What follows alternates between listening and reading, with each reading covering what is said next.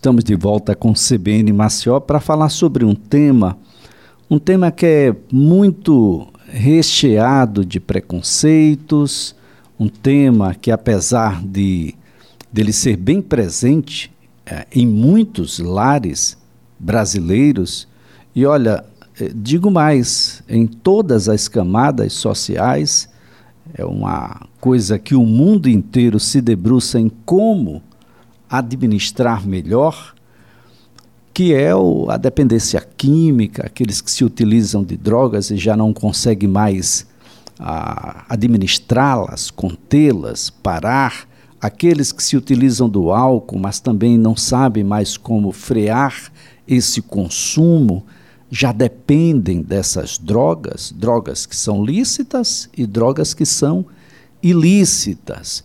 Mas o que fazer? O que os familiares podem de fato fazer? Essas pessoas têm algum direito, gozam de algum direito no Brasil, por exemplo? Esse é o tema que a gente abre aqui com a doutora Priscila Lessa. Ela é vice-presidente da Comissão de Direito Médico e da Saúde da OAB Alagoas, é especialista em Direito Médico e Saúde, autora do livro Tudo o que você precisa saber sobre direito médico e saúde, é gestora em clínicas e consultórios pelo Albert Einstein, a quem a gente agradece, viu, doutora, por estar aqui numa quarta-feira de cinzas, onde muita gente deve ter consumido muito álcool e outros, algumas coisas a mais, mas alguns já não têm controle sobre essas drogas e passam a ser alvo dessa nossa discussão. A gente abre agora um bom dia, doutora.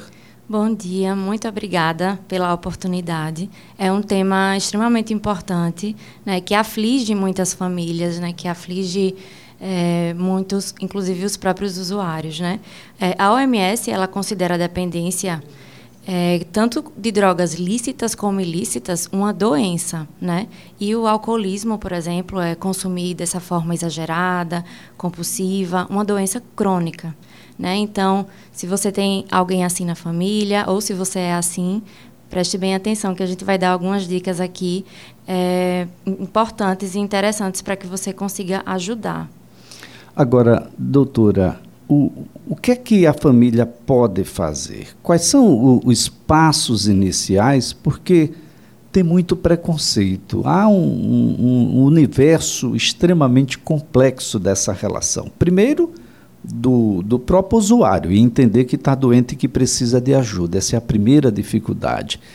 Depois do próprio preconceito né, da família e da sociedade, da própria comunidade médica, uhum. que poderia ter um comportamento diferenciado, principalmente numa abordagem mais eficaz, com laudos que fossem mais conclusivos, de modo que ajudasse na busca desse direito, que é direito, gente, precisa de prova, precisa uhum. de laudos, alguém que é especialista na área precisa deixar muito claro o que é que está acontecendo com aquele cidadão, aquela cidadã. Exatamente. É, a população ela já possui alguns meios né, para buscar ajuda, que são as UBSs, né, que são os antigos postos de saúde, a gente pode dizer assim, é, o CAPS, que são Centros de Atenção Psicossocial, tem um CAPS que chama AD, que é para álcool e drogas. Nesses lugares a gente vai encontrar médicos psiquiatras, psicólogos, clínicos, é, toda uma equipe que já está preparada para atender esse tipo de situação. É, e é muito importante a gente falar é que os médicos eles precisam ter muita cautela ao atender essas pessoas, né? Primeiro que não deixe as pessoas se sentirem abandonadas, né? Acharem que ah só foi uma vez e enfim, é, não, não dá mais o retorno àquele cuidado, que os prontuários eles sejam muito bem feitos, né? as medicações que foram passadas, a letra legível, prontuário comple é, completo, porque se muda de plantão e aí vai para o próximo médico, ele precisa entender o que foi que aconteceu, que está acontecendo com aquele paciente para poder continuar o tratamento. Então, o médico ele precisa ter essa responsabilidade, né? Se for no caso de qualquer pedido de internação ou se precisar de um laudo para o, próprio trabalho né, do dependente químico, é, que aquele laudo seja completo, nada de laudo defasado, né, faltando informações, porque isso prejudica não só o paciente, como o médico, né, já que um dos requisitos que o nosso Código de Ética traz, médica, é que o médico ele precisa fazer documentos robustos e legíveis. Né? Então, a gente precisa muito entender que essa prescrição e esse cuidado ele é essencial para a continuidade do tratamento daquele paciente. E os médicos também precisam se assegurar de, de não serem, por eventual, um processo para receber, eles conseguem fazer isso é, agindo dessa melhor forma, né? com, com laudos bem robustos e com a consulta completa de anamnese, histórico de vida do paciente. Muitas vezes já vem de lá de trás esse tipo de dependência. Doutora Priscila, só quem de fato sabe o significado de um drogadito, de alguém dependente químico, seja de drogalista, como é o álcool, fumo, ou mesmo das drogas ilícitas, são os familiares, aqueles que convivem no dia a dia. Estes devem estar ah, imaginando aí de que não tem solução, de, de que não tem para onde recorrer, a quem recorrer, mas isso não é verdade, não é, doutora? Não, não é verdade. É, nós temos alguns meios, né? Como eu falei, tem os CAPs, tem as UBSs, tem pessoas preparadas lá, mas em casos mais graves, né, a gente já não tem mais aqueles manicômios, a gente não fala mais, não precisa mais ter esse preconceito, né? Existem esses esses esses é, postos de saúde, a gente pode falar assim, que eles podem fazer esse tratamento, né? Eles podem conseguir as medicações pelo SUS, né, que, os, que os médicos acreditam que, que possam ser feitos. É muito importante a gente ter paciência também para o tratamento, porque esses medicamentos psiquiátricos, muitas vezes, eles demoram a começar a fazer efeito, semanas, né, então, que a família é, muitas vezes percebe também de um lado oposto que o paciente está melhorando um pouquinho e aí já quer tirar da internação, né? Então respeitar também essa autonomia do médico, né? Porque eu sei que o paciente tem autonomia, mas o médico também de, de não dar essa alta prematura, a gente pode dizer assim, né? Que acontece muito. Às vezes a família insiste, insiste, o médico termina dando uma alta prematura que não é legal. E aí nesses casos mais graves a gente pode falar de três tipos de internação. A internação voluntária, que é como o próprio nome diz, né, o paciente ele quer de forma voluntária ficar internado, né, mas não é só ele querer, não basta ele querer, ele precisa ter o laudo do médico informando que realmente ele precisa ficar.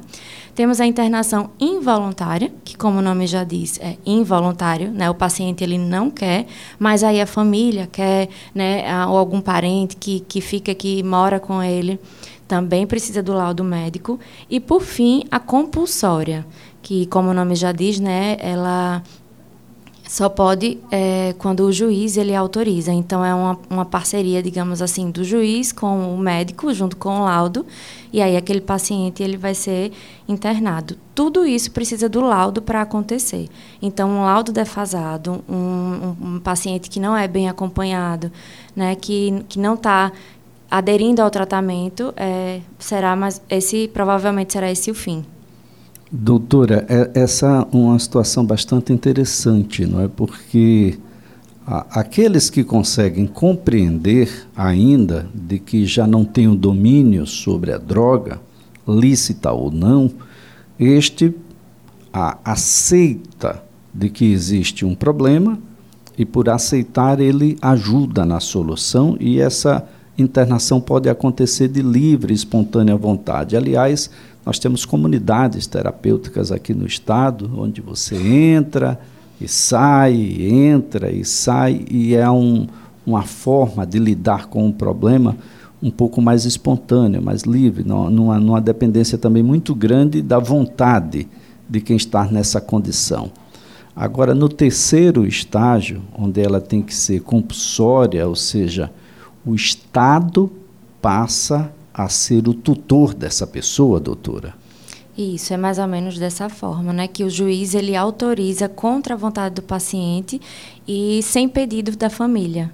Né? Então é o médico falando que aquele, muitas vezes é quando aquele paciente é, já está internado, não tem familiar por ele e aí não não tem ainda condições de, de seguir a sua vida, né? É, e aí eles fazem esse tipo de solicitação para que ele continue é, no, no hospital psiquiátrico, enfim.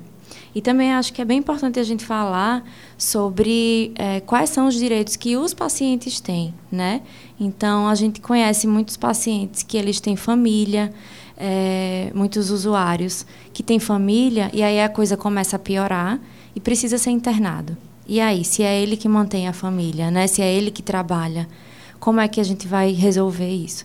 Então, a Previdência Social, ela traz o auxílio doença, que é um benefício para aqueles que já trabalham, que já contribuem, né? E como é uma doença crônica, né, trazida pela OMS, a dependência, é, ele pode ficar de benefício, solicitar o INSS esse benefício junto com o laudo do médico também, informando que ele vai precisar se ausentar do trabalho para poder se tratar e não ficar desamparado. E quem não é, contribui tem o LOAS, que são para as pessoas que são mais pobres, que, que nunca trabalharam, que não têm contribuição, que não têm renda per capita na família e também pode pedir e adquirir esse benefício de um salário mínimo. Então quer dizer, doutora, que para além do, do tratamento, que é um direito do cidadão, contribuinte ou não, ofertado neste caso para aqueles que não têm condições pelo próprio Sistema Único de Saúde, o Estado está obrigado a, acolher essas pessoas? Está, está sim, com certeza. Se precisa e tem o aval do médico, ele pode ir em qualquer posto de saúde e ele deve receber o tratamento. Agora, doutora, a, a senhora tem insistentemente colocado de que precisa de um aval precisa. médico. Isso. Acesso a médico infelizmente, não é uma coisa muito fácil. Não sei como os municípios estão lidando com esse primeiro contato, que é a unidade básica de saúde.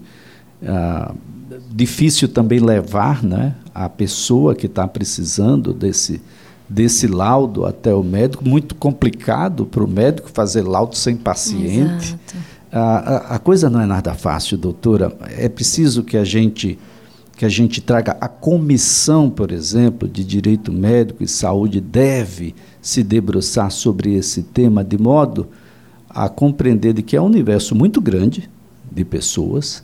Ah, é claro que isso nos segmentos mais altos da sociedade fica um pouco mais nebuloso, até por conta do próprio preconceito social, da exposição ah, mas isso nas camadas sociais mais baixas se apresenta como se fosse algo muito próprio, o que não é.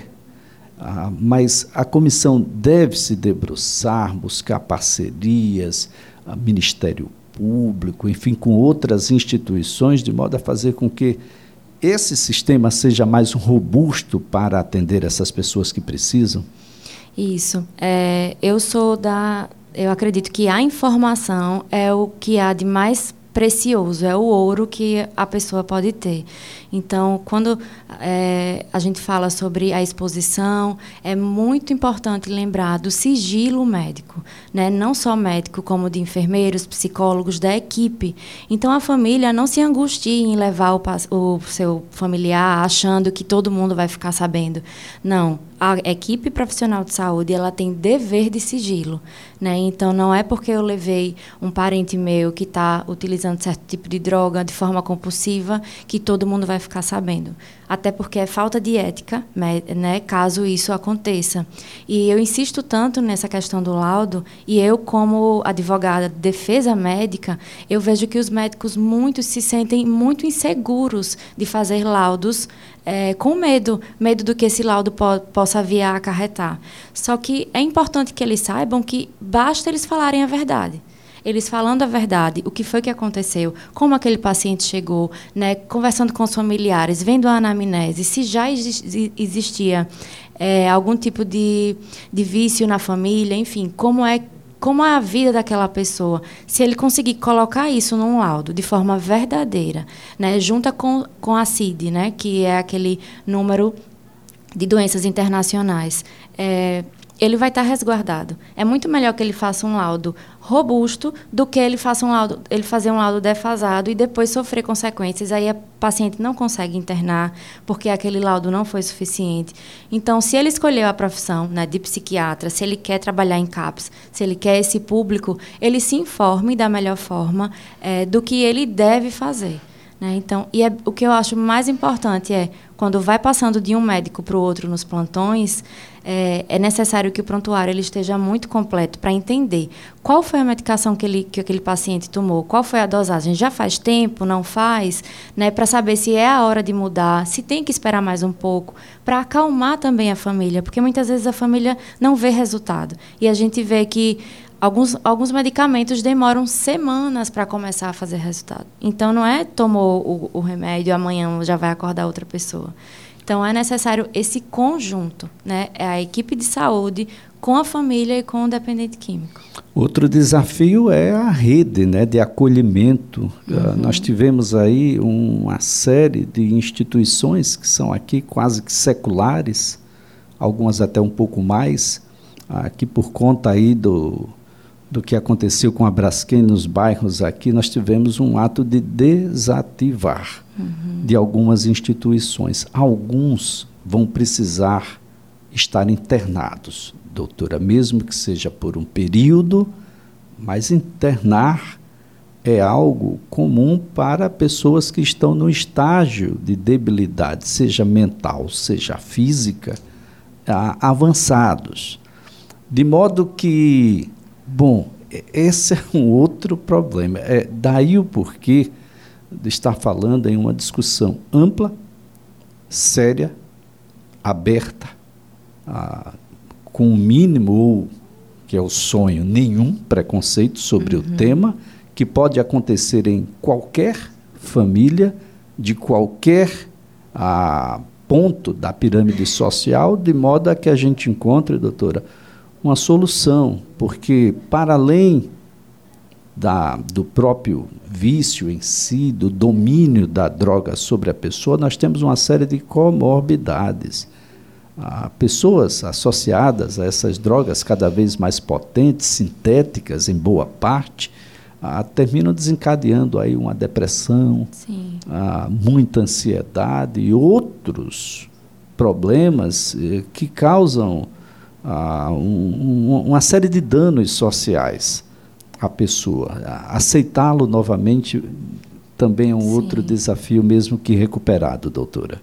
Exato. Por isso que é bom a gente ficar atento, né? não ter preconceito e assim que perceber qualquer mudança, né? É, em, em, pessoas que, que nós convivemos, buscar ajuda buscar ajuda e acreditar que existem médicos, profissionais de saúde, enfermeiros, é, psicólogos preparados, né, que estudam para é, ajudar essas pessoas. Bem, doutora Priscila, quando a gente ah, leva essa discussão para crianças, infelizmente algumas crianças têm chegado a essa condição. Aí nós temos um, um, um instrumental talvez mais mais interessante, porque tem conselho tutelar, você tem Ministério Sim. Público, essas tutelas são obrigatórias, não é, doutora? Sim, são. É, da mesma forma, né? Só que com a cautela de ter sempre um responsável para que cuide daquela criança. Mas é importante que todos saibam, inclusive os médicos, vamos supor que chegue uma criança é, num pronto-socorro de, de 13 anos com overdose, né, sem responsável. E aí o que é que faz? Atende, né? Urgência e emergência tem que fazer o atendimento. Né? A gente precisa entender que a gente precisa buscar o melhor é, estado para aquela criança, né? A melhor, é como o código de ética, o código de, da criança e do adolescente, ele fala que a gente precisa buscar o melhor interesse da criança. E qual é o melhor interesse da criança naquele momento? É ser ajudada, é ser medicada, é, enfim. Então, precisa ser dessa forma, e aí vem é, o Ministério Público né, também como o protetor da lei, digamos, para ter esse cuidado com essa criança. Mas é um assunto bem, bem singular, né, delicado, e que vai envolver cada caso. Cada Médico caso e hospitais é um estão obrigados a repassar sim, essa informação com certeza, aos órgãos... aos órgãos superiores, sim, são sim. Então, você que é médico, alguém chega com overdose e está numa faixa etária que não é maior, que não pode responder ainda totalmente pelos seus atos, precisa repassar essas informações. Isso. Tá? Quem de direito, Ministério Público, enfim, ao hospital. É. Busca hospital o Conselho Tutelar, que na maioria tutelar. das vezes conhece as pessoas do, daquele bairro, né? Para ver quem é a família e trazer junto. Até porque uma criança não sabe se tratar sozinha, ela precisa ter o apoio da família, né?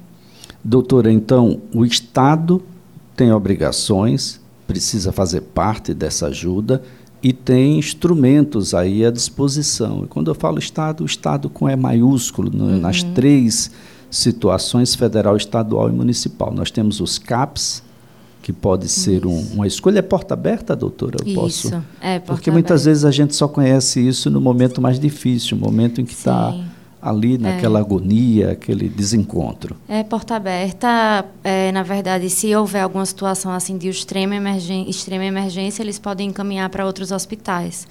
Mas, é, enfim, se estiver precisando, pode ir para as UBSs e para os CAPs. O estado primeira... de Alagoas também tem, não é? Uma secretaria, inclusive, voltada a esse acolhimento. Isso, exato.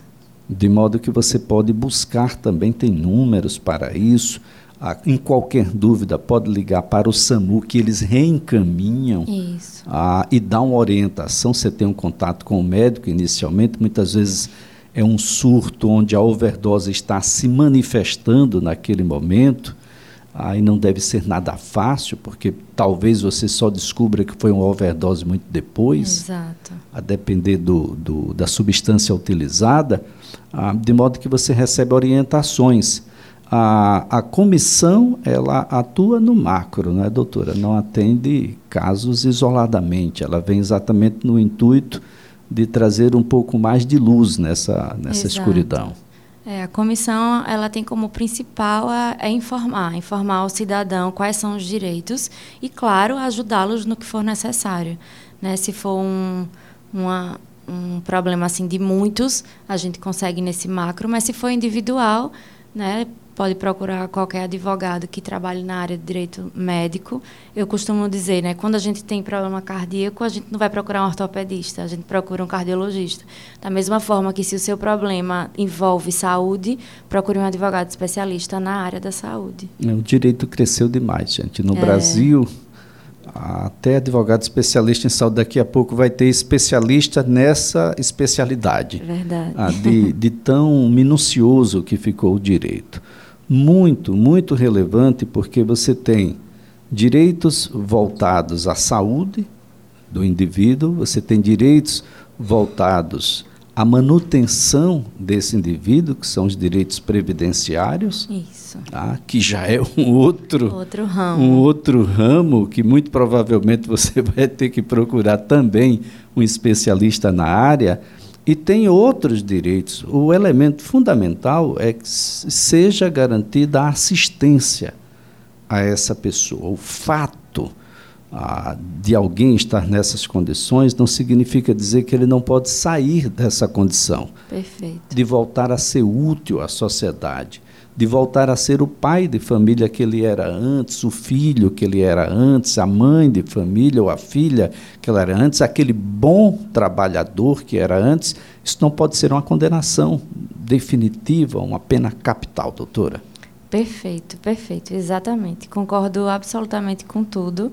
É, nada está posto, né? A gente é, a gente não é o que a vida fez da gente, a gente é o que a gente quer ser a partir de hoje. Então, é isso. Bola para frente. Doutora Priscila Lessa, a nossa gratidão por estar conosco nesta quarta-feira de cinzas, conversando aqui sobre um tema que ainda é recheado de muito preconceito, precisa ser discutido mais aberto. Discute lá em casa, discute na escola, discuta uhum. na igreja, no sindicato, ah, discuta onde você for. Vamos discutir na comissão de Direito Médico e da Saúde da OAB, da qual a doutora é a vice-presidente, ah, de modo a fazer com que na discussão a gente encontre algumas perguntas a mais. Respostas são poucas, mas a gente precisa de mais perguntas. Talvez perguntando mais a gente entenda mais. Doutora Priscila, foi um prazer tê-la aqui. Um excelente dia, ótima semana. Igualmente, obrigada. Estou à disposição aqui. Doutora Priscila Lessa é a vice-presidente da Comissão de Direito Médico e da Saúde da OAB Alagoas.